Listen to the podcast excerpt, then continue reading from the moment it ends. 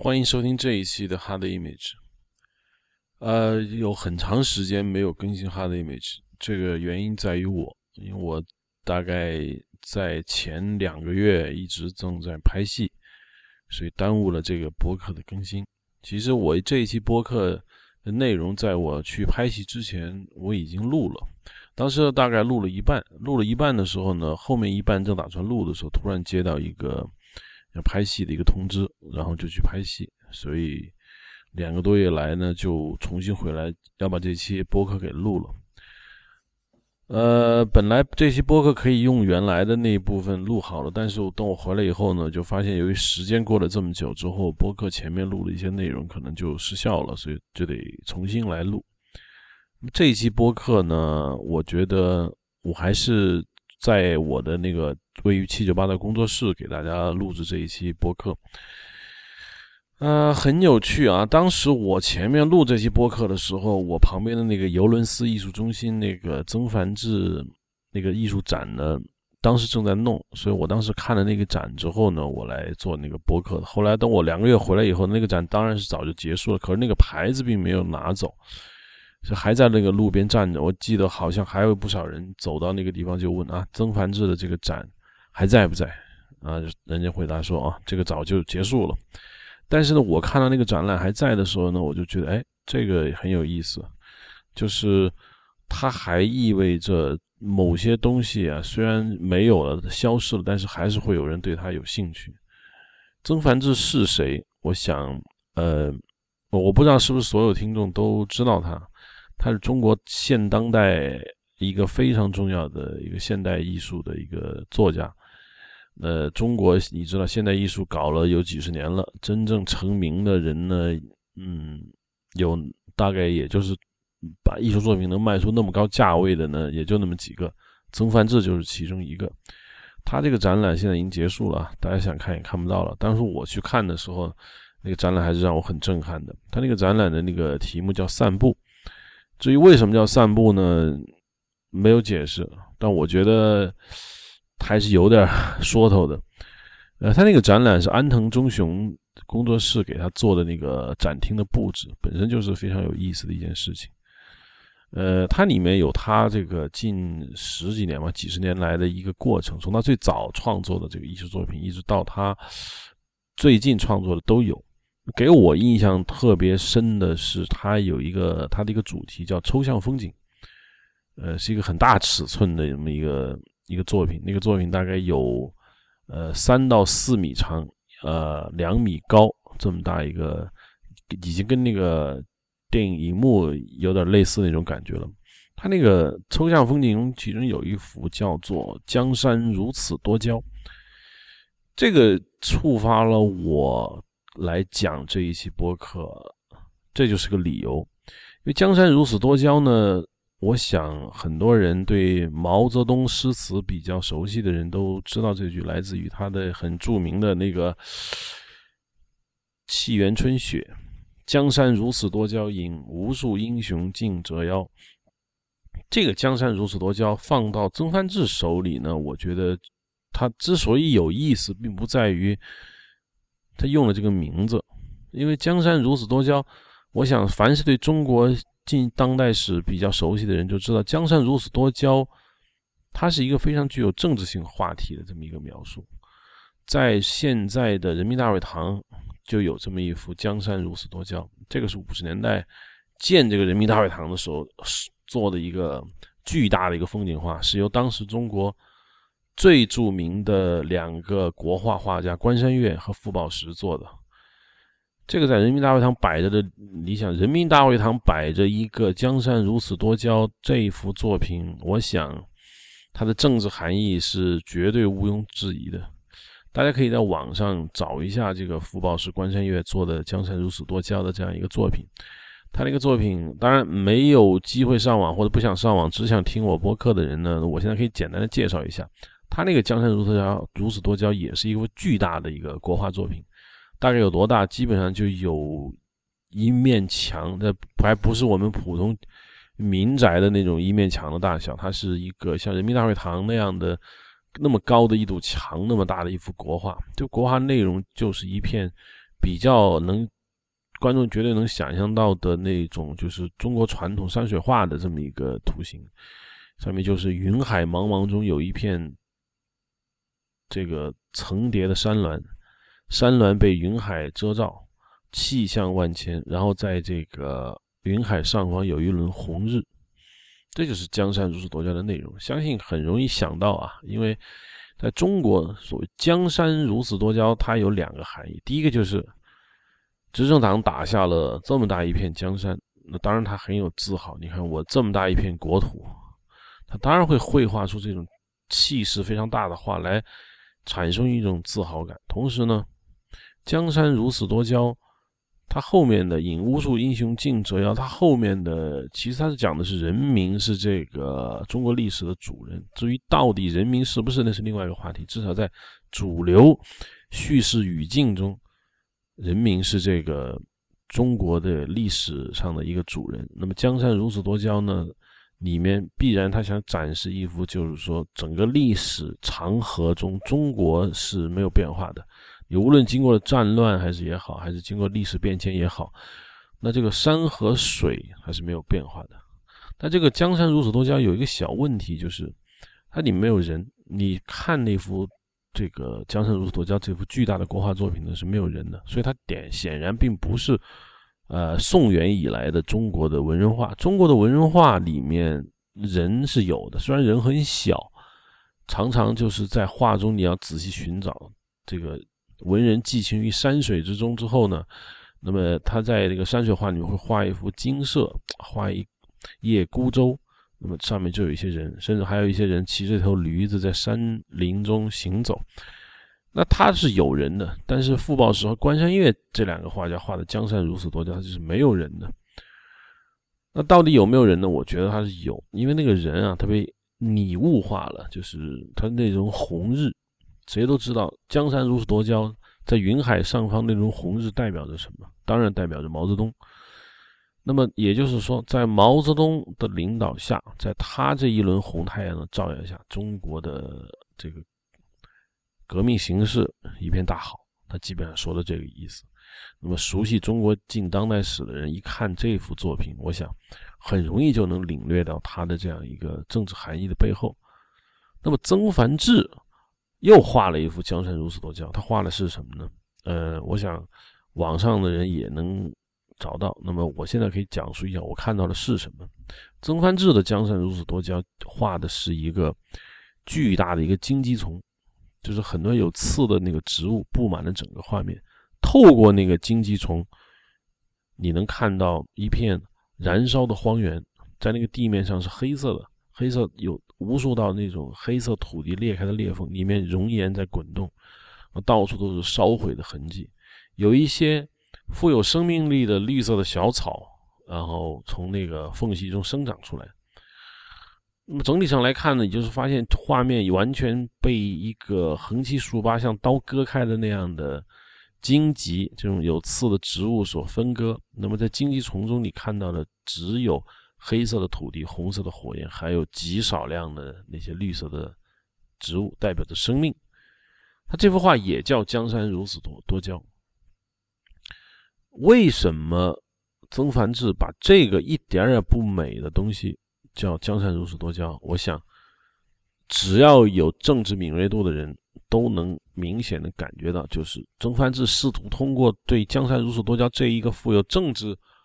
意味话题的主题，来进行一次全新的那种诠释，反映了他对“江山如此多娇”这种宏大叙事的一种反叛。我觉得现代艺术它本质特点就是反叛。当然，他的画面中绝对不是像以前那样图解式的用美，用那种空洞的宏大的美来展示这样一个对于这个我们中国当。前形势的这样的一个描述，他用的这种描述实际上是他理解中的中国当前形势。当然，中国有很大的好处，但是同时他也看到了很多的坏处。那么，在这些荆棘丛中，那些黑色的土地，那些迸发出来的熔岩，代表着中国目前处于一个十分混乱的这么一个这么一个时代。那这个到底有江山好看还是不好看呢？我想，他做出他的一个回应，就是他其实并没有那么美，但是他不是说没有美。那么那些生长出来的那些绿色的植物，那些有生命力的小草，就就实际上代表着他对这个国家的一些小小的这种希望。所以我觉得他更容易讲出江山如此多娇的这样的一个真实性的一个面貌。但他为什么不起别的名字？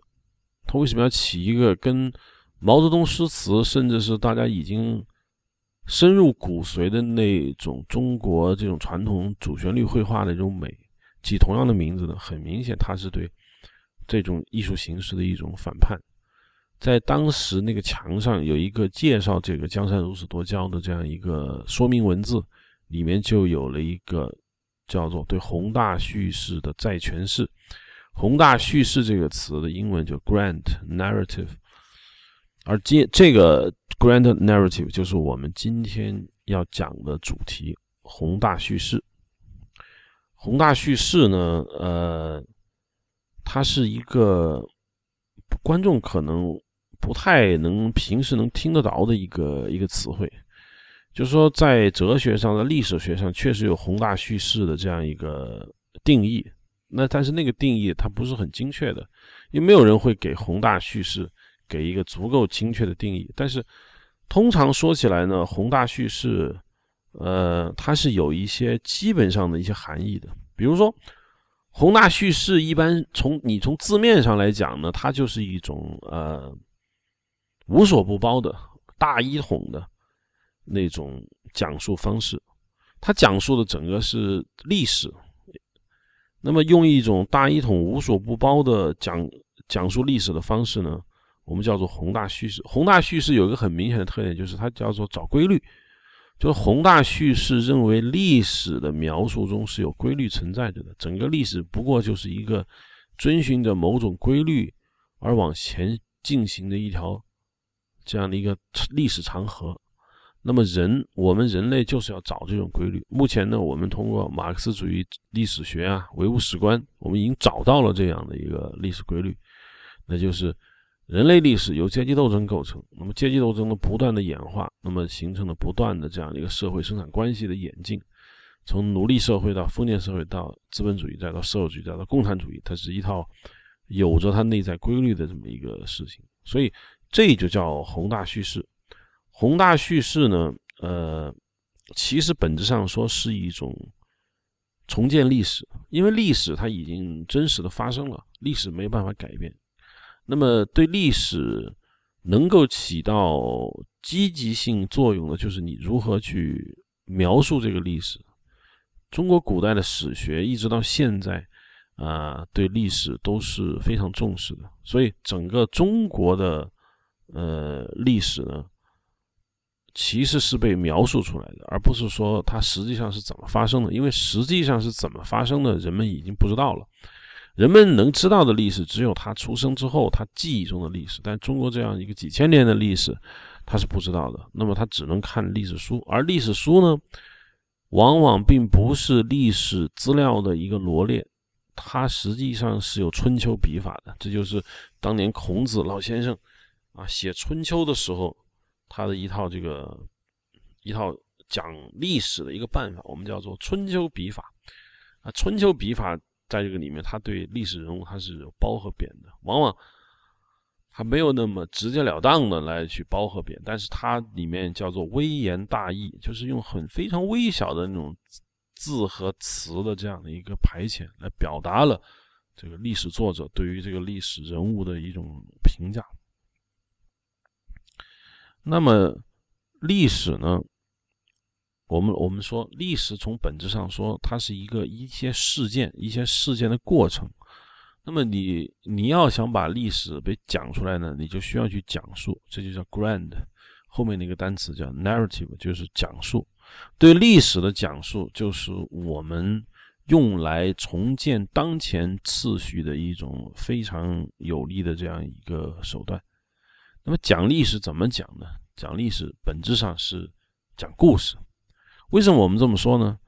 你其实你现在看一看这些呃，现在比较流行的这个播客，你就很明显的发现，在你打开，比如说像喜马拉雅或者蜻蜓，呃，或者其他的那个播客平台，这种讲的最多的播客，基本上就是历史播客。比如说啊，我前段时间听逻辑思维听了一下，逻辑思维讲历史都不是最多的，但是历史依然是它非常重要的一个环节。那么像老沈一说啊，最近我也在听。那么老沈一说里面这个历史就非常非常多了，那尤其是对这个战国啊、春秋战国时间的历史讲的是非常多的。就为什么呃那么多播客去讲历史，包括近现代史啊、战争史啊，哈，这么为什么为什么为什么我们那么爱听历史？尤其是像那种讲故事的方式去讲历史，我认为这是一种这是一种本能，就人类啊。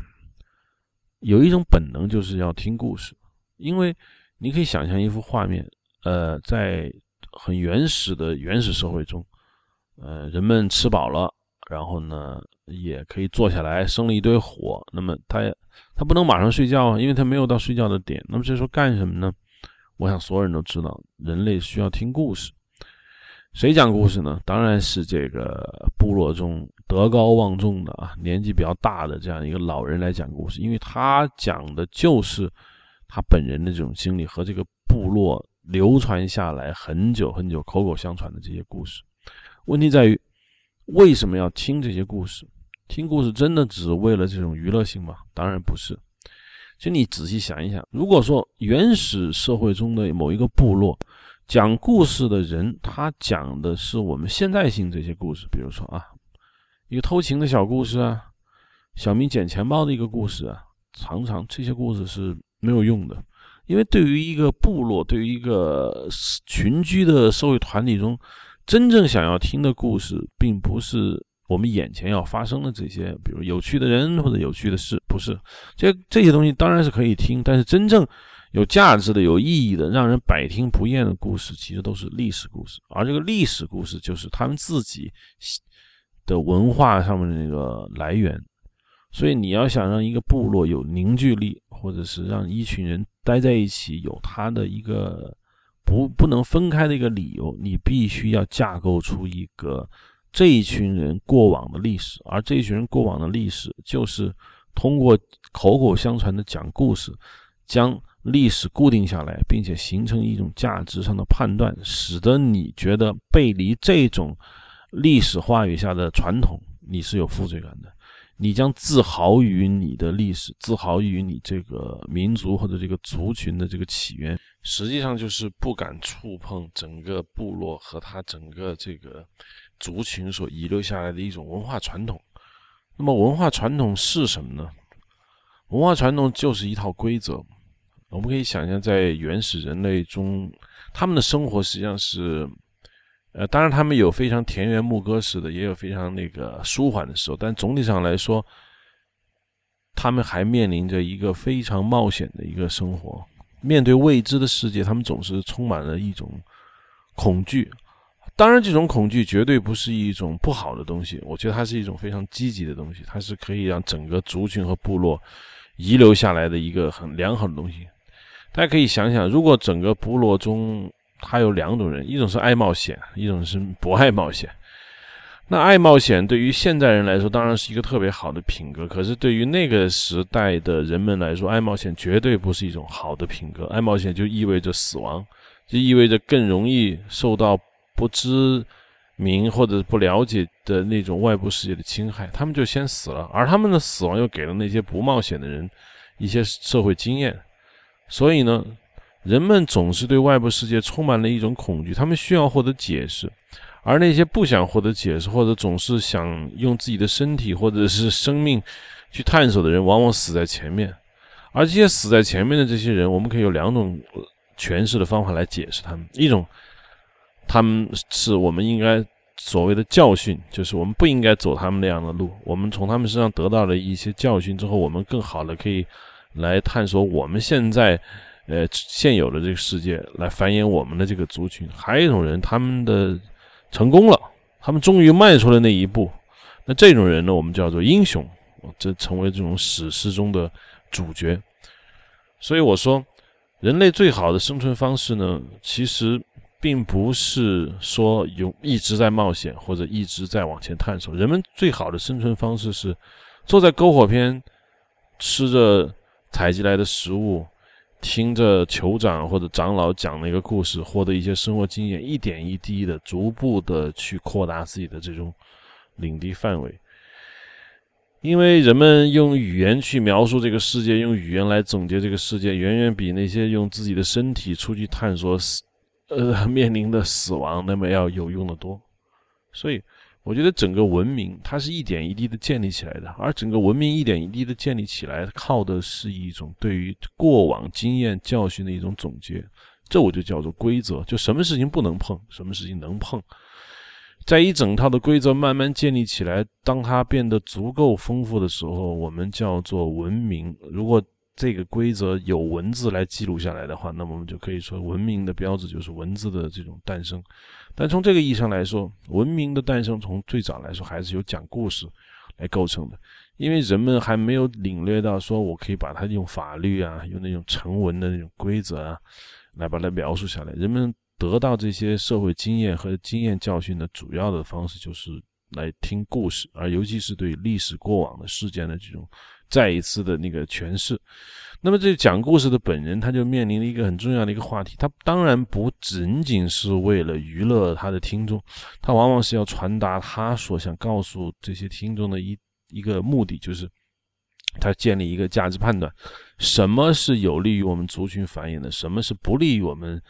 族群繁衍的，在这一套价值判断包含在的包含在故事的讲述中传达到听众的耳朵里，从而形成一个大家的共识，一种整个族群大家都能遵守的一种习惯和规则。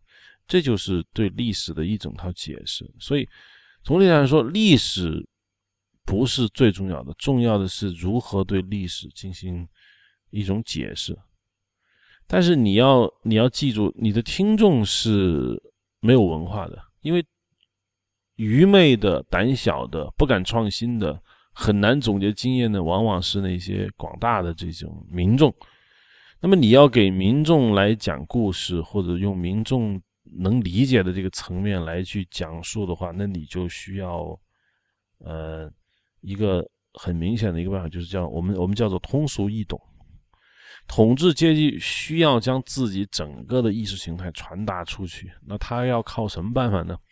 在很长时间以来，统治阶级的整个意识形态的传播，它不是靠着一本书或者一本法典来传达给这个他说那些被统治的民众，他是靠着一整套。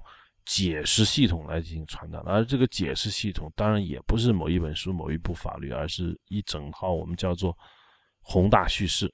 这一整套宏大叙事包含了电影啊、文学呀、诗歌啊、散文啊、考场的作文题啊，很多很多。这所有的、所有的、所有把它加起来，我们叫做宏大叙事。这种宏大叙事就是。用一整套的意识形态的方法，对一个过往的历史进行一次总结，进行一次讲述，在这个讲述和总结的过程中，渗透了他所需要你遵循的价值观和社会规则。那么这一整套的宏大叙事，用了一种通俗易懂的方式也好，用了一种潜移默化的方式也好，总之，它是要有效的传达到这个接受者的里面。我记得上一次去台北，去台北呢，我就去了一个地方叫忠烈祠。那么忠烈祠里面呢，呃，他他忠烈祠先解释一下，忠烈祠是台湾当时撤退到那个呃国民政府撤退到台湾以后呢，他要对他的历史进行一次总结，因为他首先面临的问题就是，他是正统的国民政府，他这个是一个正统朝廷。那么正统朝廷就现在又面临一个问题，你就得解释你为什么丢失了大陆，又来到了台湾。你这套要是不解释清楚的话，那么你的我们叫做 legitimacy，就是合法性，你受到了质疑。所以它必须有一整套的、一整套的这个宏大叙事来确定它的合法性依然是存在着的。所以呢，他修建了很多跟这一类宏大叙事相关的一系列的建筑，比如像国父纪念堂啊，啊。那个忠孝广场啊，呃，包括这个我现在要谈到的这个忠烈祠，因为我呃，台湾当然国父纪念堂我也去了啊，这个里面就不细讲。我比较觉得有比较有意思的就是这个忠烈祠，忠烈祠就是祭奠国民革命战争，就是国民政府呃，他所形容的就是从他北伐。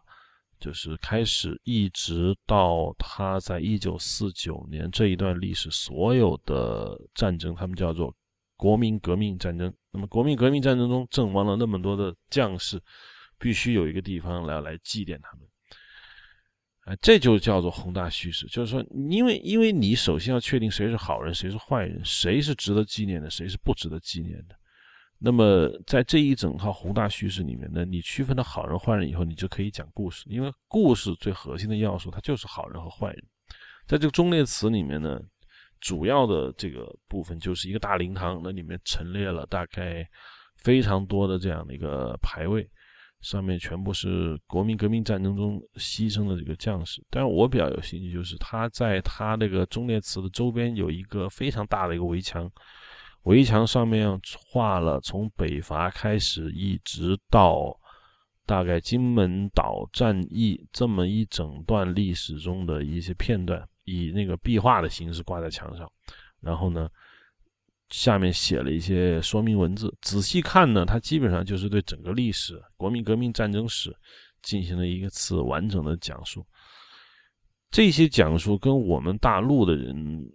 看起来的整个就很不一样了，这个我想大家都能理解，因为站在不同的这样一个敌对势力的一个基础上，对同一个历史事件的讲述方式，当然是完全不同的，这不需要多说。我比较有兴趣的呢，就让我觉得有点 有意思的地方，就是他在讲北伐战争事件啊，北伐战争跟共产党没有太直接的关系。北伐战争中呢，呃，北伐军好像是攻打了一座大桥，那座大桥还是挺重要的。在他的历史讲述中，北伐战争是一个特别重要的一个历史的一个阶段。当然，从我们的呃历史教科书来说，北伐国民革命军、国民政府的北伐不是一件特别重要的事情，毕竟那不是我们自己的功劳嘛。在那个里面讲述了他的一个敌人孙传芳，当时孙传芳的部队。守了一个大桥，然后国民革命军某一个部队啊攻占这个大桥，也很大的牺牲。但是他在说孙传芳的时候，他没有讲孙传芳，他们他设了一个名字叫孙逆，逆就是逆贼的逆，呃，就直接说孙逆怎么怎么样，孙逆怎么怎么样。我就觉得。一开始没有太看明白哦，我我当然我很快就意识过来了，这就叫做孙传芳。但是我们的历史教科书很少把孙传芳叫做孙逆，因为在我们的这个看法中，孙传芳当然不是什么好人，是吧？他也杀了这个所谓的工人领袖施洋，但是我们的政府吧。不太习惯用这种方式去讲孙传芳叫孙逆，那么对国民革命来说呢，逆贼啊，这个用词是特别狠的，因为他本身是一个按照正统叙事来说，他是一个正统朝廷，那么正统朝廷对于所有反对他的来说都是叛党，都是逆贼，所以他用了这个孙逆传芳这个这个词汇，所以我觉得，哎，怎么一个对我们看来一个处于。历史上比较中性的一个人物，到了他的忠烈祠呢，就变成了一个叛党的。因为在中国，我们还会讲啊，孙传芳晚年在这个青岛啊当御工的时候，富有民族节气啊，日本人请他出山，要让他干什么，他是不干的。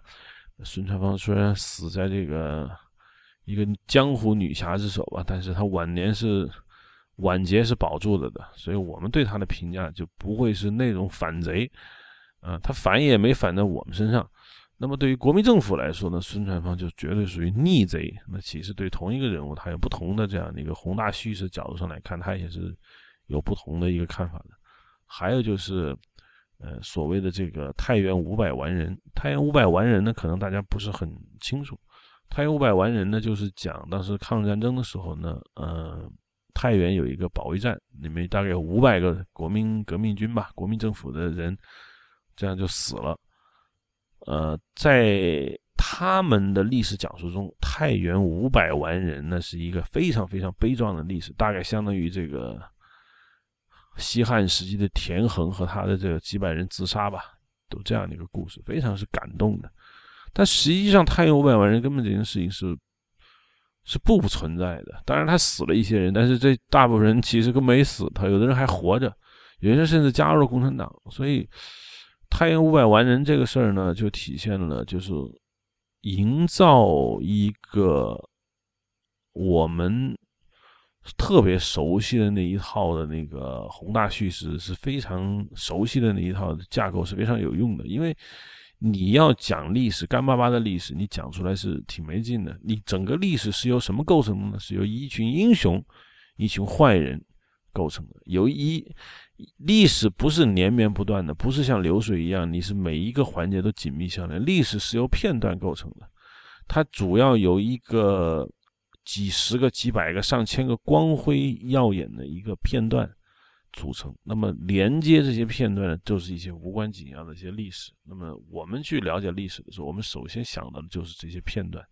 那么对于我们中国人熟悉的这个历史，它当然有它的片段；对于国民政府、台湾国民政府的这个历史讲述来中，它有它也有它自己的一个历史片段。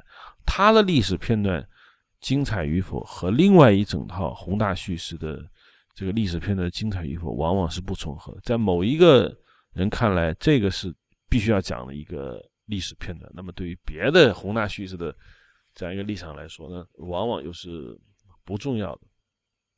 你比如说，你像在中国，呃，大陆这边的官方史学，那么讲从鸦片战争到五四运动这一整个历史，它对我们来说是由哪些片段构成的呢？那很清楚，我们的历史片段大概有鸦片战争、虎门销烟，啊，然后还有这个南京条约，然后接下来是这个第二次鸦片战争，英法联军火烧圆明园，然后是义和团运动，然后是这个辛丑条约，然后是清帝退位、武昌起义，然后是北洋政府执政，然后是这个五四运动，这一整套历史对于我们来说。其实我们就知道这些东西，我们对它的细节并不感兴趣，甚至我们也无从知道。这一整套的这个从哪来呢？它实际上是从中国这个很有名的叫胡绳，那胡绳曾经写了本书，就叫做《从鸦片战争到五四运动》。其实原来我们对这一段历史的这个讲述方式其实没有这么定性，我们对整个历史这一段历史，就真的从鸦片战争到五四运动这一段历史的。总体上来说，我们对他的历史记忆来自于这本书。而如果没有这本书，没有没有这本书成为我们以后这个中学生学历史的一个范本，我们对这段历史往往是不一样的。由于有了这本书，所以你现在一提鸦片战争，那我们首先想到那些画面；一提五四运动，一提什么呃火烧圆明园，这这种民族屈辱感啊，这一整套的这个历史记忆。你就被确定了，所以我们现在会觉得那个时候天都是黑的啊，整个国家就处于一个一个一个丧权辱国的条约构成，它中间到底发生了哪些事情，我们是不知道的，我们也不想知道，因为太复杂了。如果没有一个没有一个清晰的线索把它穿起来的话，让你来去直接读解历史，你也是一件非常非常困难的事情。那么这一切的意识形态的这个宏大叙事，它的目的是什么呢？当然，我们前面讲过，它就是要对历史进行一种解释，一种包罗万象，甚至是统一真理，反正跟这一类关键词有关的这样一整套的解释。它目前我们看到的这个，你比如刚才我举的忠烈祠也好啊，太原五百完人也好啊。那么，从鸦片战争到五四运动，甚至包括后来的那个文革，一九七八年开的那个叫做十一届三中全会啊，中对若干建国以来最若干历史问题的重大问题的决议，这些都是叫做宏大叙事。什么叫做若干历史问题的决议？可能很多人还不是特别知道，对若干历史问题的决议的含义，就是对历史进行一次盖棺定论。那么以前。我们的这个党史也好，中国历史也好，充满着各种各样的这种变化和问题。那么很多人我们叫做路线斗争。所谓路线斗争，就是说，我们将历史简单的描述为，尤其是党史啊，简单的描述为这个党内存在着两条路线，一种叫正确路线，一种叫错误路线。当然，正确的路线是毛泽东同志为代表的，这个都是正确的路线。那么错误路线前仆后继。有不少人是吧？王明啊、李立三啊，甚至四人帮，他们就叫错误路线。那我们将整个历史、整个党史变成了两路线斗争以后呢？那么哪个路线对，哪个路线错？那这就叫做历史若干问题的决议。意思是你以后就不要讨论了。那么这个历史决议就告诉你，这个历史的解释就是这么回事。那从整体上来说呢？我们可以看出啊，这个所有跟中国相关的这一整套宏大叙事里面，都企图在讲述一种什么叙事呢？我们叫做解放叙事。叙事这个词啊，特别有意思，就是它其实告诉我们一点非常有趣的东西，就是历史你不能改变，你能改变的就是对历史事实的一种解释。谁解释的好听，谁解释的对，谁解释的朗朗上口。谁解释让你听得进去，谁就掌握了这个历史，这个历史就成了他手里的这个武器。我们刚才讲的，从五四、从鸦片战争到五四运动啊，从这个国民政府当年也讲的这个，包括这个北伐战争、国民革命战争、军政、训政、宪政，呃，都是一种我叫做解放叙事。解放叙事是什么意思啊？解放叙事就是指。人类会有一个先进的组织也好，先进的个人也好，甚至哪怕是一个先进的神站出来，解放了整个人类，这叫解放叙事。其实，基本上所有的宏大叙事都可以用解放叙事来进行这个整体上的阐释，基本上是不会错的。比如说，我们讲讲啊，人类的解放中的解放叙事有哪些呢？基督教。是比较明显的，其实其他宗教也都差不多了。大致的叙事模式是：人类处于蛮荒状态，人类愚昧无知。那么这个时候呢，出来了一个比普通人类智商、情商都要高很多的一个英雄。这个英雄有可能是基督，也有可能是安拉或者他的使者穆罕默德。总之，或者是其他什么人，他们站出来。解放了整个人类的愚昧无知，人们在他的带领下走向了呃美好永恒的这种生活。这个我想很多人都非常非常的熟悉这一整这一套的说历史的方式。那么基督教解释这个历史也很简单，整个基督教历史无非就是上帝创造的人，但人类有很大的罪，上帝很不满意，他就派了这个耶稣基督来拯救这个人类。那么，马克思主义哲学史观，包括历史史观也是一样的。整个这个人类都在蛮荒、无知、愚昧中不断的在探索。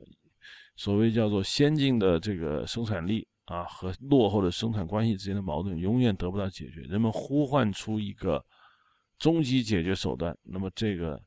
这个就不是人了啊，这是一套学说，叫做共产主义的这个学说。那么站出来，人类获得了极大的解放。那么共产主义社会，人都过上了自己这种幸福的生活。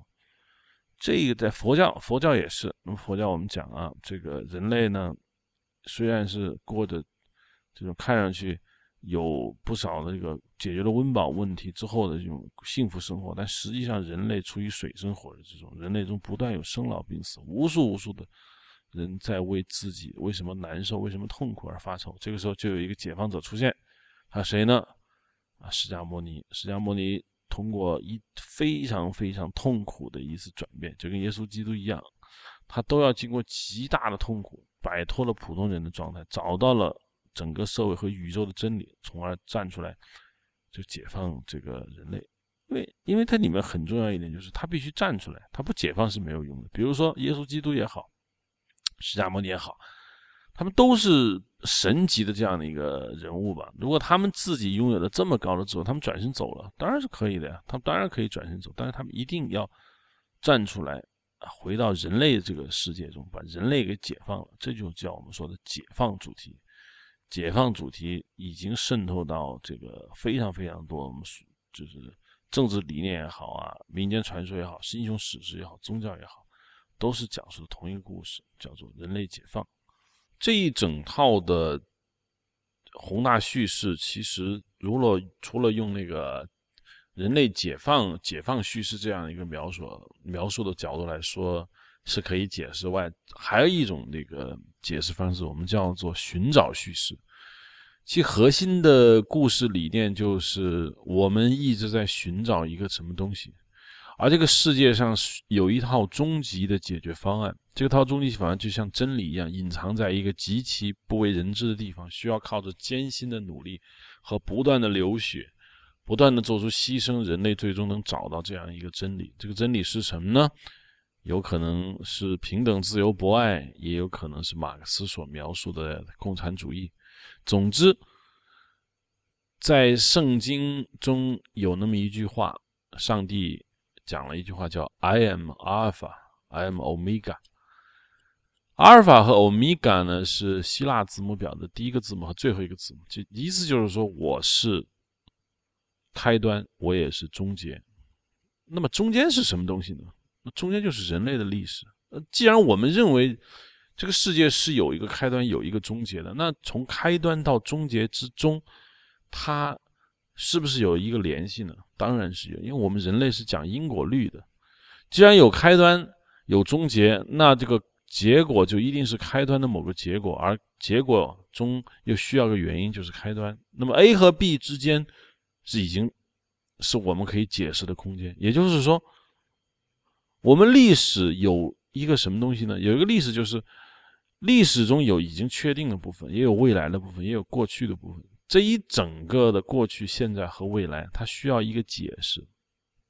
那这个解释呢，就像我刚刚说的，“路漫漫其修远兮，吾将上下而求索。”那这是个寻找主题。我们一直在寻找什么东西？这个东西就是这个欧米伽。神说：“，我是我是阿尔法，我是欧米伽。”那中间你们来进行重建。那我们我们现在抛开了神的这种叙事模式，我们说存在着一个欧米伽，它有可能是神。现在我们认为不是神，是人类历史，那是一个终极的真理。那这一切就需要个解释。我们这么迷信我们因果律，那么一切的历史史是真的是偶然的吗？真的是我们人类无法解释，完全成为命运的奴隶吗？我们绝对不想这样。我们特别害怕自己成为命运的奴隶，我们也很害怕我们人类因为掌握不了历史的规律而变得特别的被动。所以我们就有一种渴望，就是我们一定能找到历史的规律，我们一定可以找到。于是，如果上帝只管两头的话，起源和未来，那么我们就应该来管理这个中间。所以，从某种意义上来说，宏大叙事是关于过去和未来的一个重建。因为现在的历史史实你正在发生，那么现在的历史史实你正在经历着。现在历史现在所发生的一切历史，它必然是一个宏大叙事中的一个环节，对过去进行总结，对将来进行预测，对现在的。所发生的这个历史史实进行解释，这就是一整套宏大叙事。我们说宏大叙事有用吗？当然有用。没有宏大叙事，绝对没有现在整个人类文明，尤其是进入工业革命以后的整个的文明。因为有一部分的历史讲述是你老百姓知道的，当然他也不可能瞒得过所有的老百姓。谎言。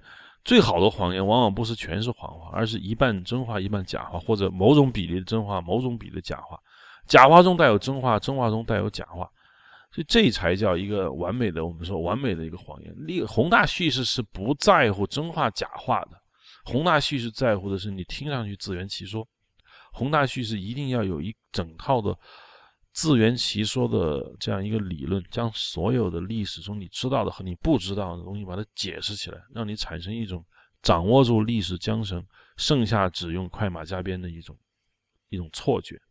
不光是这个正统的教科书上有宏大叙事，其实宏大叙事，我刚才讲，它已经是整个文明的一个基本的一个特征。那么宏大叙事其实还体现在各种各样的方面，甚至是邪教。也要讲宏大叙事。其实我们可以随便的讲几个邪教的例子。那几个邪教例子，那大家比较熟悉的，像李洪志啊，包括我们说的这个太阳圣殿教啊，都是这个，都是大家非常知道的这种邪教。他们也有他们自己的一个叙事模式，他们也是要来解释这个宇宙的。所有的邪教都面临一个问题，包括它跟正统宗教一样，它都要进行一次解释。当然，我们之所以称它为邪教，是因为它跟正统宗教解释这个宇宙、解释这个世界它不一样。前段时间我看了一个大概一个邪教，它离现在不是太远。那个在 YouTube 上有一个视频，这也是一个集体自杀的，叫天堂之门。天堂之门，它的教主叫做 Apple White，苹果白啊，白苹果。就 Apple White 呢，呃，他们在 YouTube 上留下了一个视频，就是 Apple White 他对那个他的教徒啊进行一次讲道。那么讲他自己的整个那个学说，后来这些人在美国的一所公寓里面，大概有几十人吧，然后一起集体自杀了。然后，因为他们为什么要自杀？天堂之门的这个教宗就认为他们是被 UFO 要接走，就他们认为这个地球这个行星是最终要进行回收的，就是要被清理一遍，而唯一能活下来的这个办法就是要离开这个星球，因为地球迟早要被毁灭。所以呢。这个 Apple White 和他另外一个一个教主呢，就认为就是说，我们的人类的这个肉体啊，实际上只是个精神的躯壳。我们想要离开这个地球的唯一的办法呢，就是我们从灵魂从这个躯壳中走掉，那么我们的灵魂就会随着这个 Apple White，然后奔向一个新的世界，叫天堂吧，最终被 UFO 这个带走。说这个世界上存在这个外星人被 UFO 带走啊，这个其实是一种新的理论，我们叫做新纪元主义。新纪元主义呢，是一个近现代才流行起来的一整套的一个叙事方式。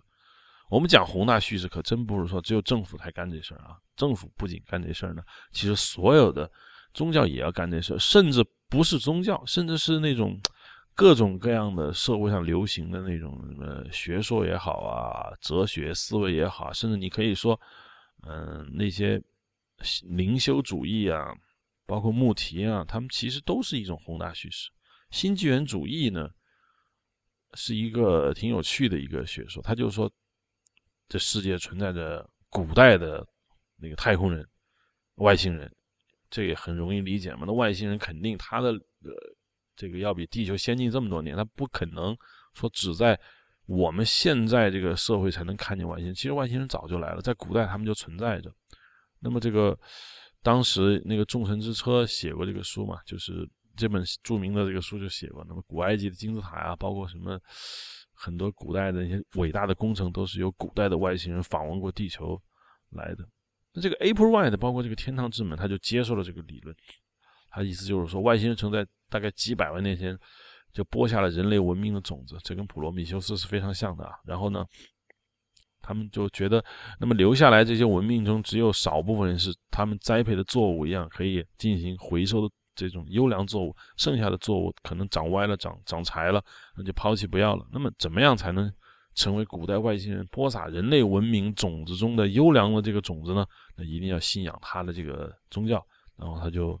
走了，然后呢，他们甚至啊，甚至是这个为了防止自己的这个精神免受地球文明的这个腐化，那么他们会高度禁欲，然后所有的物品就跟普通的这个共产主义的社团一样，都是要交工的。然后甚至他们还最后还把自己阉割了，跑离开了美国，跑到了墨西哥，过那种清心寡欲的这种生活。其实你仔细看啊，这个跟太阳圣殿啊。那是非常像的，甚至是跟许许多多我们知道的一些邪教组织都是非常像的。包括你看，我现在我大概名字我已经不知道了，我也听说个在云中国云南吧，某某老师带着一帮女学员在那儿生活，说啊，我们要清心寡欲，我们的这个财产要交公，然后我们一起要灵修。为什么要灵修呢？灵修最重要的目的就在于要跟别人区分开，他不是说灵修只是让自己。进步灵修最重要的目的是为了跟普通地球人分开，产生区别。灵修让你超越和迥异于普通人之后，那么最终有一次巨大的我们是叫做审判。那像别的邪教，当然就各种各样理论了，他们都借用了这个基督教中的叫做 Judgment Day，就是大审判，来进行一次挑选。如果你不信仰我的这个学说的话，那不你不信仰我说的这个故事，甚至是你不在乎我，你不相信我讲的这个宏大的这样一个讲故事的模式的话，那你就会被淘汰掉。所以绝大部分的这个。宗教包括邪教，包括这种学说，它的宏大叙事都是存在的。所谓宏大叙事，我再一次说，这就是对历史的一次重建，对于过去的总结，对于未来的预测，对于现在的行为的进行那种解释。我们难道没看出来吗？人类特别喜欢宏大叙事，人类并不是骨子里是反抗宏大叙事的。因为现在一说宏大叙事，当然不是一件特别好的词汇，好像。我们人类的基因中就可以天天然然的可以避免宏大叙事，其实它是避免不了的。我刚才说了，这个呃，近现代有一些特别新的这些，就是托不再是，比如说，它不是宗基督教，也不是佛教，它也不是社会主义学说，也不是这个自由主义保守派这样的一个学说，它有很多新的学说，也用来解释这个世界。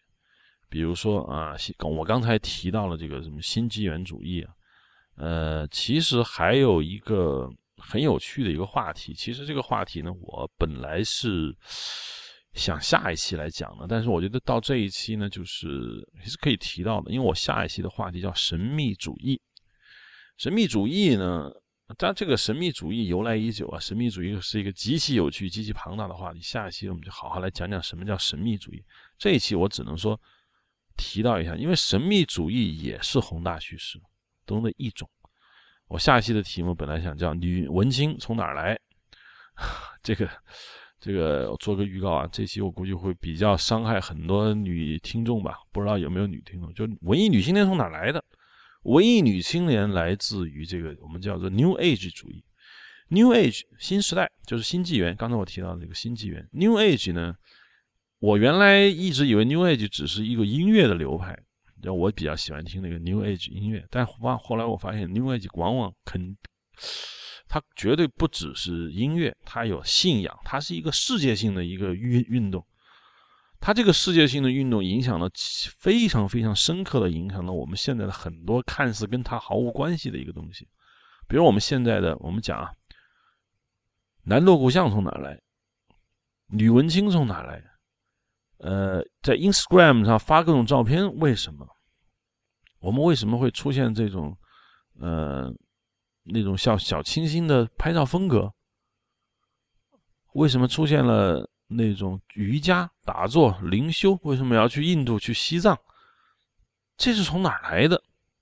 这个社会主义学说里可没让你去西藏去陶冶心灵，传统基督教也没有讲你要小清新。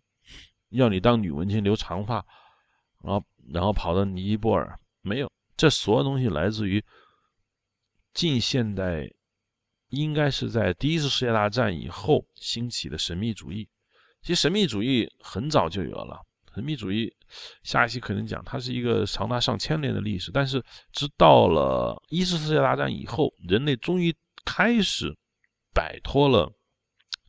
由于所谓的工业发工业文明的发展，人们在一次大战和二次大战之间形成了一个极其繁荣的一个我们叫做黄金的，大概有三十年的这么一个历史。这一次大战和二次大战这黄金的三十多年，在欧洲那那可是重塑欧洲、重塑整个世界文明的一个非常重要的三十年。这三十年中产生了无数个流派，包括音乐呀，包括绘画呀，包括很多很多内容。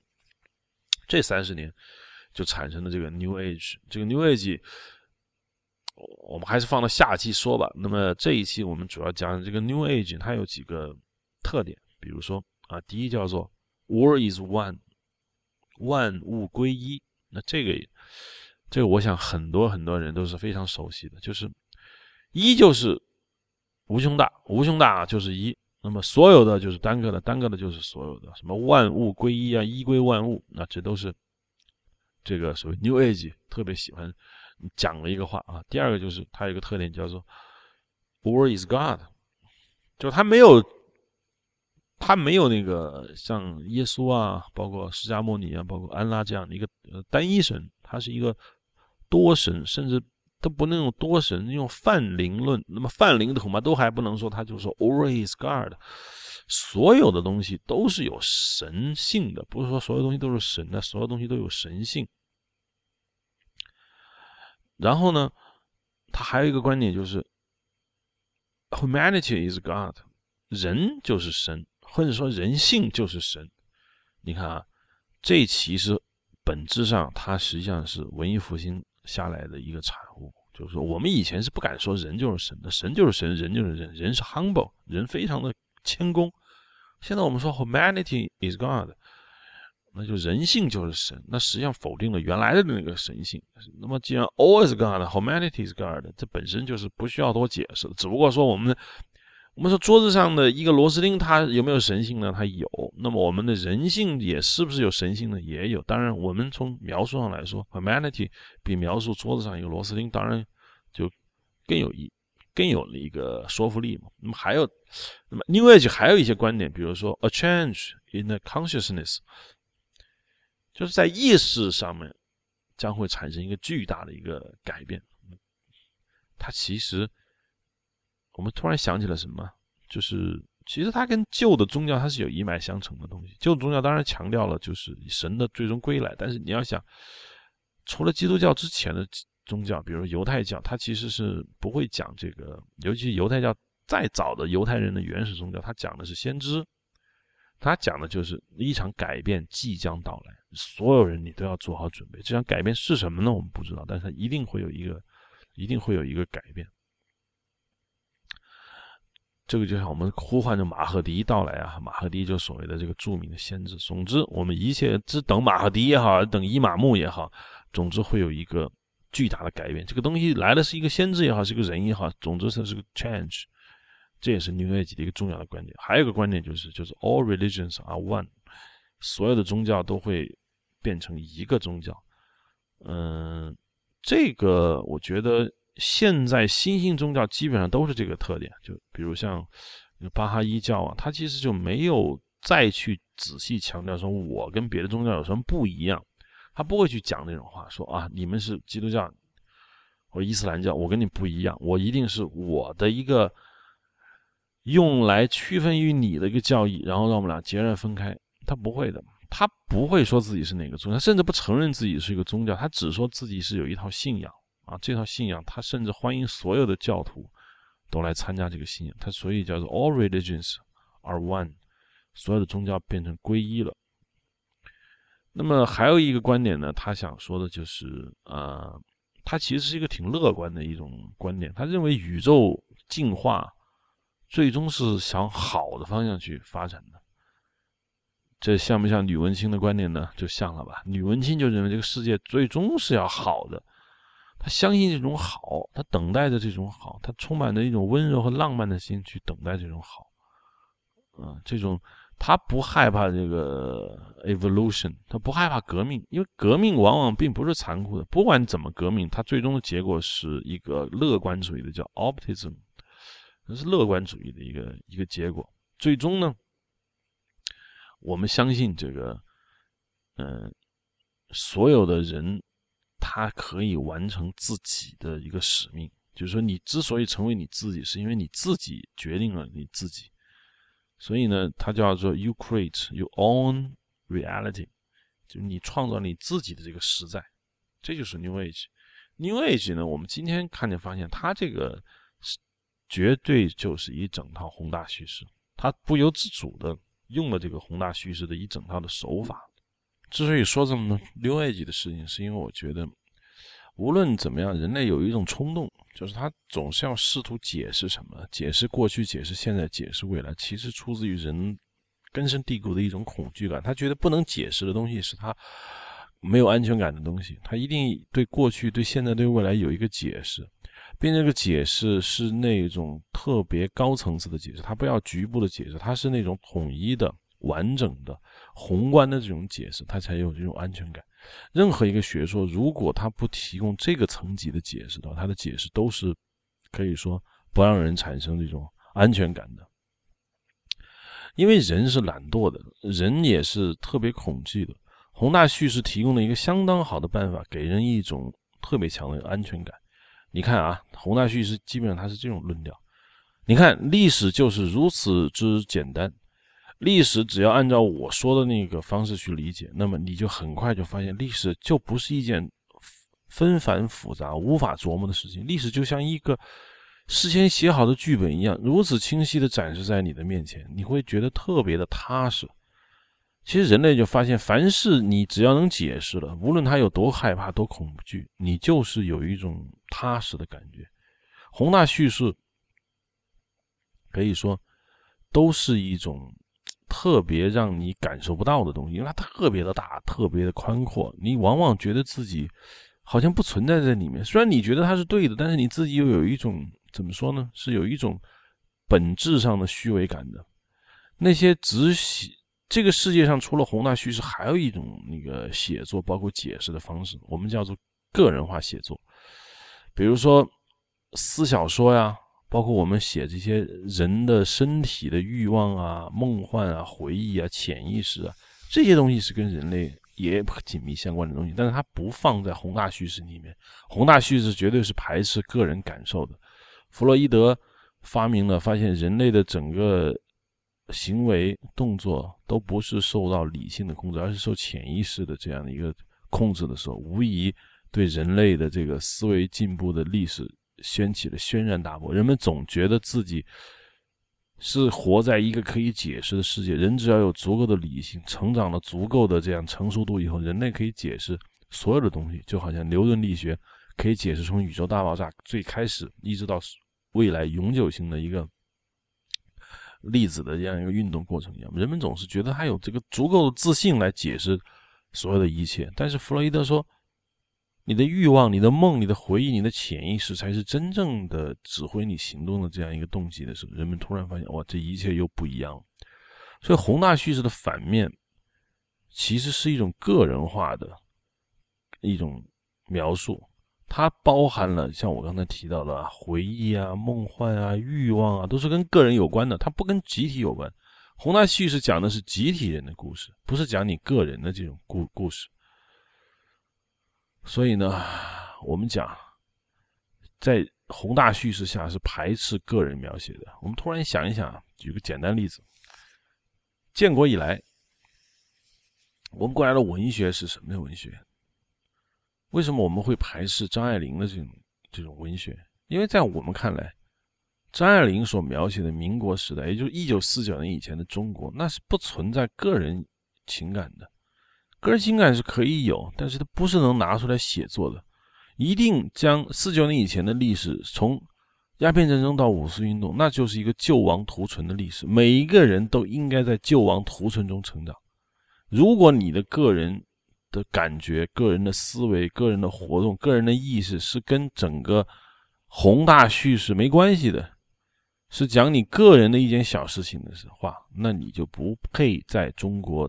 当代文学史、现代文学史中留下你的名字，所以你像张爱玲就缺席了，甚至林语堂缺席了，周作人也缺席了。只有那些跟宏大叙事关联的鲁迅啊，包括丁玲啊啊不这一类的，他才能存在。某些作家，比如像沈从文的《边城》啊，郁达夫的一些比较个人化的小说就被排斥掉了。所以宏大叙事它本质上它就是反对个人生活的。那么我前面讲曾梵志的这个江山如此多娇，反就反在这儿。曾梵志的江山如此多娇，它是一个个人化的试点。现代艺术就是用来强调个人化，它对宏大叙事所体现出来的某种图腾式的那种，比如说图标，比如口号、标语，甚至是宏大叙事所产生的整个艺术创作的这样一个范畴，它都对它进行一种反叛。所以我说，现代艺术本身是对宏大叙事的一种反抗，一种另外一种诠释。曾梵志的那个展览的前言写的是比较温和的，他当然不能用反叛这么这么具有强烈情感色彩的那种字眼，它叫做在诠释。但是很简单，宏大叙事所固定形成以来的这个，比如说重大革命历史题材的电影啊，这样的一个创作，绝对。是有一整套这个流程的。那么你我们我们这个节目是一个讲电影的节目，当然我们还是要回到最终电影上面来。仔细你想一想，我们所看到的那些宏大叙事电影，比如说《大决战》，这个大家比较熟悉的主旋律那一系列的电影，他在干什么？他其实核心的这个讲述的方式就在于，整个历史是一个有着明确方向的矢量，在这个矢量上，你就是来推动这个矢量的人，你要不你就推他，要不你就抗拒他，那么你会击得粉碎。那些与总方向成一定夹角的那些人物都是可以忽视的，尤其是那些成九十度夹角的人，那就更被忽视了。那么你要不就偏向于这个总适量的这个方向，要不就是反向于它。那么我们能描写的这些东西，都是在宏大叙事的架构下所描写的整个的所谓的这个人物的命运、人物的情感。它这里面并不存在真正的小人物。他那个小人物，比如说大决战里面的某个士兵、某个战士，那真的是人物吗？真的是小人物吗？他不是小人物，他是整个。一个巨大机器上的一个小螺丝钉，它总体上的目的和功能都是为了让这个机器向前跑，所以它并不是它独立存在的东西。它的目的存在，之所以去拍它，也无非是为了证明整个宏大叙事的总方向是对的。我们再看一下这个魔幻现实主义，这个魔幻现实主义为什么在中国流行啊？这个是一个特别值得研究的一个话题。魔幻现实主义从文革以后，中国伤痕文学有过一段那个历史，包括像芙蓉镇啊，包括黑骏马呀，我们就说伤痕文学吧。这类这类文学当时非常的吃香，大概是在八十年代早期，但突然之间，这种伤痕文学就停了，取而代之的是什么呢？就是魔幻现实主义。魔幻现实主义，像莫言的这一些《红高粱》啊，包括很多很多，甚至是那个，我甚至可以说，王朔的东西其实也带有魔幻现实主义的色彩。为什么这么说呢？因为魔幻现实主义就是宏大叙事，我们早就习惯了宏大叙事，从孔子、孔孟直到《大学》《中庸》，一直到。啊，四九年以来的整个的我们对于历史的这种诠释，从教科书到文艺作品，我们已经真的已经习惯了宏大叙事。那么文学本身是一个私人的角度，那么也文革之前的文学，包括文革中的文学，当然是宏大叙事的一个极致性的一个体现。包括周立波的《暴风骤雨》啊，丁玲的那个《太阳照在桑干河上》。但是到文革以后，那么伤痕文学带来的是一种个人化叙事。像蹉跎岁月啊，他他对文革的这个描述是他很个人化的，但是这些东西都不长久。忽然间，宏大叙事中的一个典型特点叫做魔幻现实主义来了，一下就取代了我们整个中国的文学的这样一个地盘。当然，有了些人可能会说，魔幻现实主义怎么是宏大叙事啊？魔幻现实主义绝对是个人化的一种创作，好不好？我不这么看，魔幻现实主义的基调。它其实是讲述的不是个人，他通过用一种看似荒诞的一种故事情节，用象征性的手法去描述的，还是关于家族的、关于民族的、关于国家的一种整体的记忆。他不会给你一个活生生的真实的个人化的这种记忆。真正活生生个人化的记忆，不是魔幻现实主义。你看《百年孤独》，魔幻现实主义的这个代表作。他不会给你看到一个个人真正内心世界的变化，他讲述的还是一个整体性的变化。他不会用魔幻现实主义的这种手法来给你展示出与原来革命史观下的宏大叙事所不一样的这种历史。但是他总体上来说，他并不是描写我这个个人的真实生活的，他只不过用他的方式来。描写了这个国家和民族的一个悲剧性走向。原来宏大叙事中的革命史观，那是一种乐观主义走向，就证明整个整个宏大叙事讲述的是一个群人，我们说一个民族也好，一个国家也好，他为了他的正义，为了自己的解放，为了他某个崇高的目标，前仆后继，终于完成了或者未完成。但是魔幻现实主义它是悲观的，他认为这一群人为着某一种奇奇怪怪的目标，干着他们奇奇怪怪的事情，他不像那个革命。叙事那样是走向革命的，但是魔幻现实主义并不打算真的去描写每一个人的内心世界，每一个人真实的生活。魔幻现实主义通常还是讲述的关于，它是对这个国家和民族的一个另外的一个整体性的一个概括。我们想起了《百年孤独》里面他们那个家族、那个国家的那个动荡的描写，它还是一种抽象概念意义的。真正我说个人化的写作，比如像普鲁斯特的这个《追忆似水年华》，他就不写什么历史发生了什么，他就写他们家族的这样一个过程。他是他的家族史跟《百年孤独》的家族史，那完全是两回事。我想，类似于《追忆似水年华》的这样的一个小说，那是非常多的。他的本质上的描写的动机来源于他想记述普鲁斯特。包括这个作家本人个人的对于这段时光的一种生活上的一种点滴的回忆，他只想写他自己的试点。但是魔幻现实主义完全不打算写某个真实的个人的试点，而是魔幻现实主义的作家又站到了另外一个高度，他未必是革命领袖的高度，也未必是这个历史终结者的高度，他是站在自己的另外一个高度，企图用魔幻现实主义来重新来写一遍这个国家的历史、这个家族的历史、这个民族的历史。它还是一种宏大叙事，不过它角度不同而已。这就为什么魔幻现实主义在中国为什么流行？因为中国一直习惯了宏大叙事。我们当然对于四九年一直到文革前的这种宏大叙事产生了一种厌恶、厌倦的这种心态，但这不表示我们不喜欢宏大叙事，我们已经习惯了个人化叙事。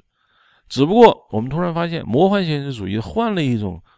写作方式换了一种思维方式，换了一种讲述方式，重新来讲述关于国家、关于民族、关于整个信仰的这么一个历史的时候，他还是暗合了以前习惯于这个国宏大叙事的这样一个手法，所以魔幻现实主义迅速在中国流行，这就是我给他的一个理由。而根植于这个宏大叙事上的电影，也是。也是特别强大的。我在之前讲，在知乎上讲一了一写了一个回答，是关于那个《白日焰火》的。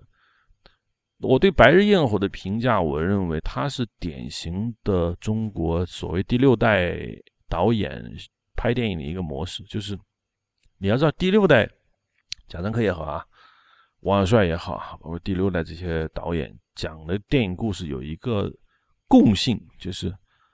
他并不打算讲他自己真正的个人生活，他是想用象征性的手法来讲述他认为的对于国家、对于民族的这一个群体人人群的一种描述。所以这些电影有一个共同的一个特点，就是它通常有一群符号化的人物，比如说《白日焰火》也好啊，包括像呃贾樟柯的这些电影《小五》也好，里面都有一些不一样的人，比如说。歌舞厅的舞女啊，小镇上游荡的这些青年啊，呃，还有这个小镇上一个大款啊，总之也好，他其实不打算，他这些人物并不是他真正想了解的人物，也不是他们想拍的人物，他是通过对这些人物符号化的这种刻画，营造出一个时代的中国背景。他对这个时代中国背景的整个文化背景和整个氛围感兴趣，而不是对这些人感兴趣。所以第，所以这些第六代导演所描写的这个电影，其实从总体上来说，我还不认为他们是一个个人化的一个叙事。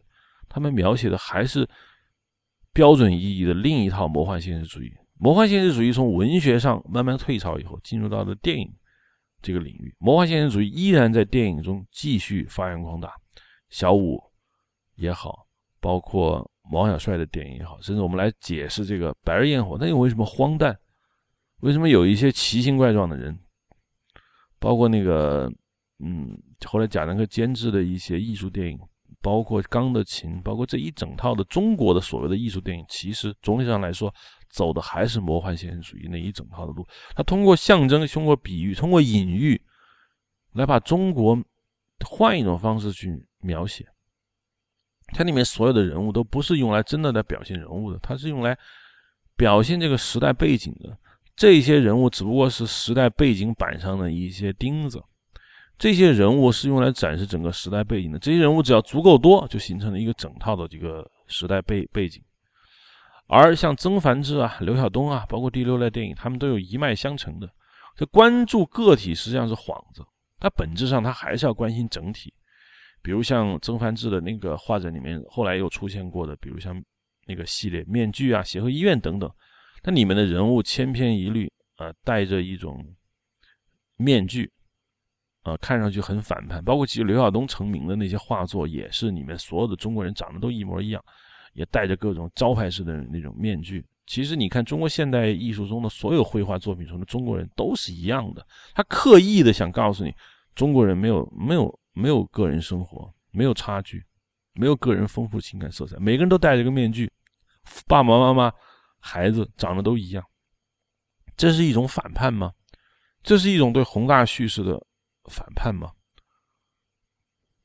我认为并不是，它是一种深深的被宏大叙事所影响下的一种重新的一种解构方式。它并不是认同以前的那个宏大叙事，它只不过是受到原来这种父辈宏大叙事的影响，受到它的影响之后呢，它产生一种新的宏大叙事。它用这种象征性的。比喻性的手法重新描述了一个整体。你比如说，呃，曾焕志的，你们可以看到他那个展览中的这个协和医院面具啊，这些东西里面的医生病人都是一群群似曾相识、翩翩一律的肉体。他想说什么呢？很明显，他想说，艺术家所推崇的艺术个性遭到了严重的一种社会现实的反击。原本是应该丰富多彩的生活，可是他看到的中国却是千篇一律的。就像当年拍那个普通法西斯的罗姆，他曾经讲过一句话，说：“他说他当时看到一些东欧的这样的一个纪录片，他说发现东欧的人长得都一样，它不像西欧传来的那种纪录片，人都长得不一样。东欧的人长得人人都一样，为什么呢？因为东欧的你也知道，东欧社会主义国家那种氛围。”就具体就不展开了，大致你们都懂。就是在这种情况下的人为什么长得都一样？因为人人都没有个人的生活，所有人都长有那种趋同性。我想，曾梵志也好，刘晓东也好，包括蔡国强或者很多中国现代艺术，包括第六代电影的导演，都敏锐地感觉到了这一点。就他们认为，中国确确实实不像他们。所接受的西方电影教育、西方艺术教育中所呈现出的西方社会那样丰富多彩，他们非常的难过，非常的伤心，因为他们看到了中国人的趋同，中国社会的趋同。他们用手里的画笔或者电影镜头把这些东西表达出来，但这是一种非宏大叙事、个人化叙事吗？不是，它依然是一种宏大叙事。不过，就像魔幻现实主义一样，它是一种反抗。它用抽象和比喻的色彩呢？表面上他关注的是一个个体，可是他每一个个体都不是人啊！你就说中国的现代油画中的这种，比如说肖像画，我们经常看到中国油画中的这个人物形象，大家可以上那个中国现代艺术中的画作中去仔细的去考察一下，看看我说的对不对？就是这里面所有的人都是没有灵魂的。有人可能会反对啊，那个冷军画的这个那个少女肖像有没有灵魂呢？当然他有，但是冷军不属于我说的这个范畴。那在之前你看到的所有中国现代画家画的这个画室中的少女啊，她周围的这些人啊，画的都非常的庸俗，因为他不会去展示他的美，反而去展示他的丑，甚至去画那些长得，比如说啊，我们觉得长得他的就是女性嘛。肥头大耳也好啊，肚腩、乳房都非常的丑陋也好。当然，我不是说他们觉得这是丑的，而是说他敏锐的抓到了这些中国人他觉得不美的那些特点，然后把它强化到那个画作中去。就算那些画的看上去也挺漂亮的，也没有刻意的去夸张人的丑的那些静物，比如说啊，不是静物了，就是人物肖像，比如说经常画的那个窗边的少女。很精致，很脆弱，也很女文青，但是她的脸上都是茫然的。她其实并不真的关心个体。我再次说了，关心个体是幌子。他想通过千篇一律的个体来告诉你中国整体的这种现状。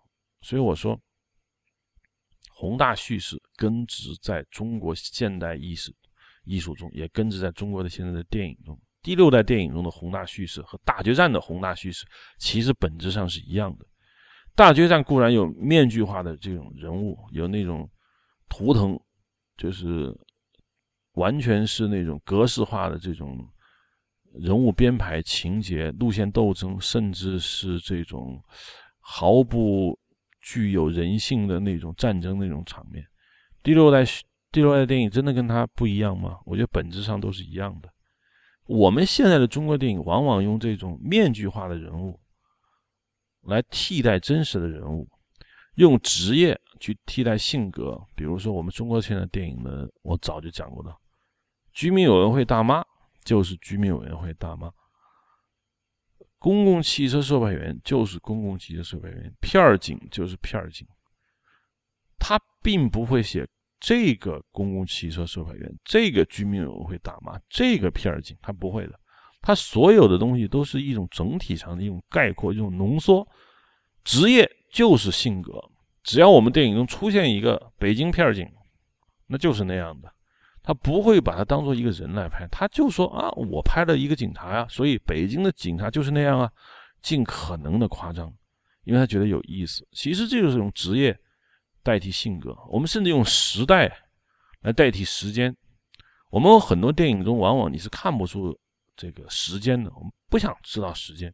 青红，王小帅的那个电影啊，三线，贵州那边大概是八十年代吧，严打时期，那就是一个时代。长江图又是一个时代，我们就所谓的大时代。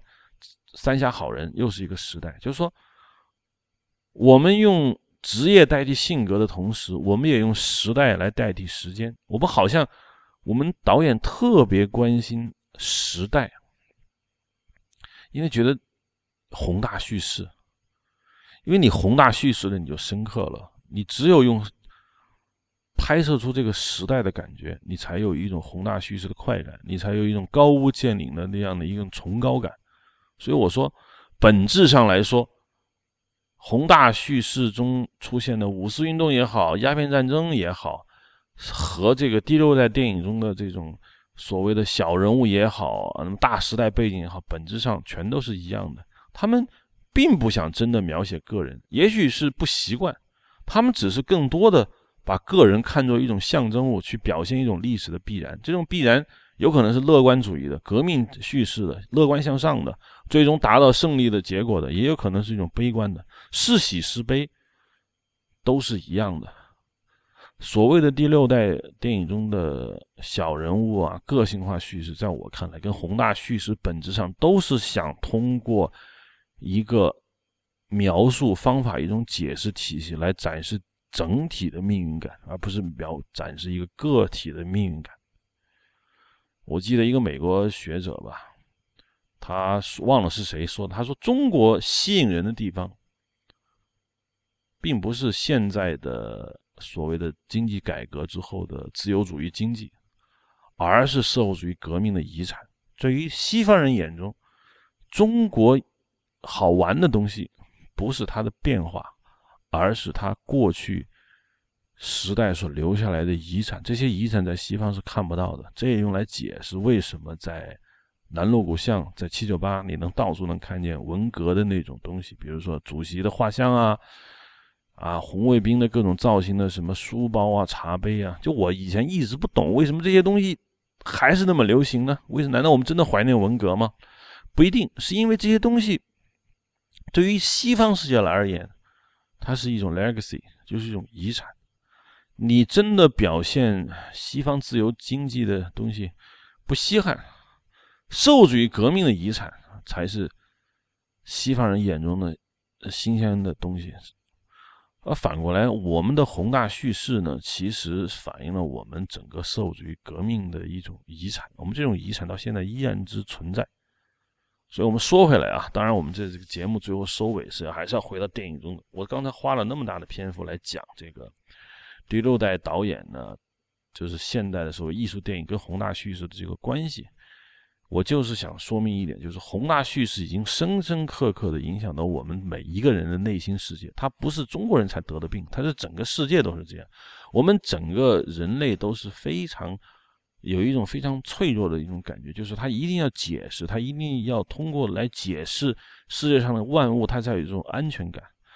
真的关心一个个体，如果我们把整个社会看作一个个自由的、独立的、互不关联的个体的话，我们是感到非常难受的。那么，同样可以反映在电影里面。如果我们拍摄的电影就是他自己的故事，甲乙丙丁每一个人自己的故事，其实你是感觉到有一种不祥的感觉的。你的电影一定是。通过 A，通过 B，通过 C，通过甲乙丙丁每一个人去反映这个大时代，你会感觉哇，自己终于融进这个时代。你通过看电影的时候，你也感觉到自己看的不是一个电影，而是看到了一个时代，看见的是一个整个宏大叙事中的一个断面。你把自己整个融化到整个社会整体中，你就产生到一种安全感啊！你觉得中国人为什么看电影喜欢唏嘘不已啊？为什么感觉？中国人看电影总是会感觉啊，那个时代多么美好，那个时代多么怎么怎么样。包括《阳光灿烂》，你想仔细想想，他真的是在拍个人的生活吗？不是，他依然拍的是一个时代，他依然对于整个国家层面的、民族层面的、对于广度意义上的时间层面的一种留恋、一种关怀、一种解释、一种诠释、一种解构，从而给自己带来一种创作上的一种。快感，这恐怕就是宏大叙事最大的一种影响力。好了，这一期就聊到这儿，下一期我们讲神秘主义。罗盘老师呢，最近因为冯小刚导演的新戏，他去看景去了，恐怕他还没有露面。不过他过两天就回来，那么可能在他回来的时候，我们可以聊一聊我们最近拍的那个电影断片儿，关于商业电影的一些玩法吧。总之。好，欢迎下一期再见。大家可以在微信或者是微博上来关注阴影像，欢迎大家在 ipn.dot.li 上下载收听阴影像的节目。谢谢收听。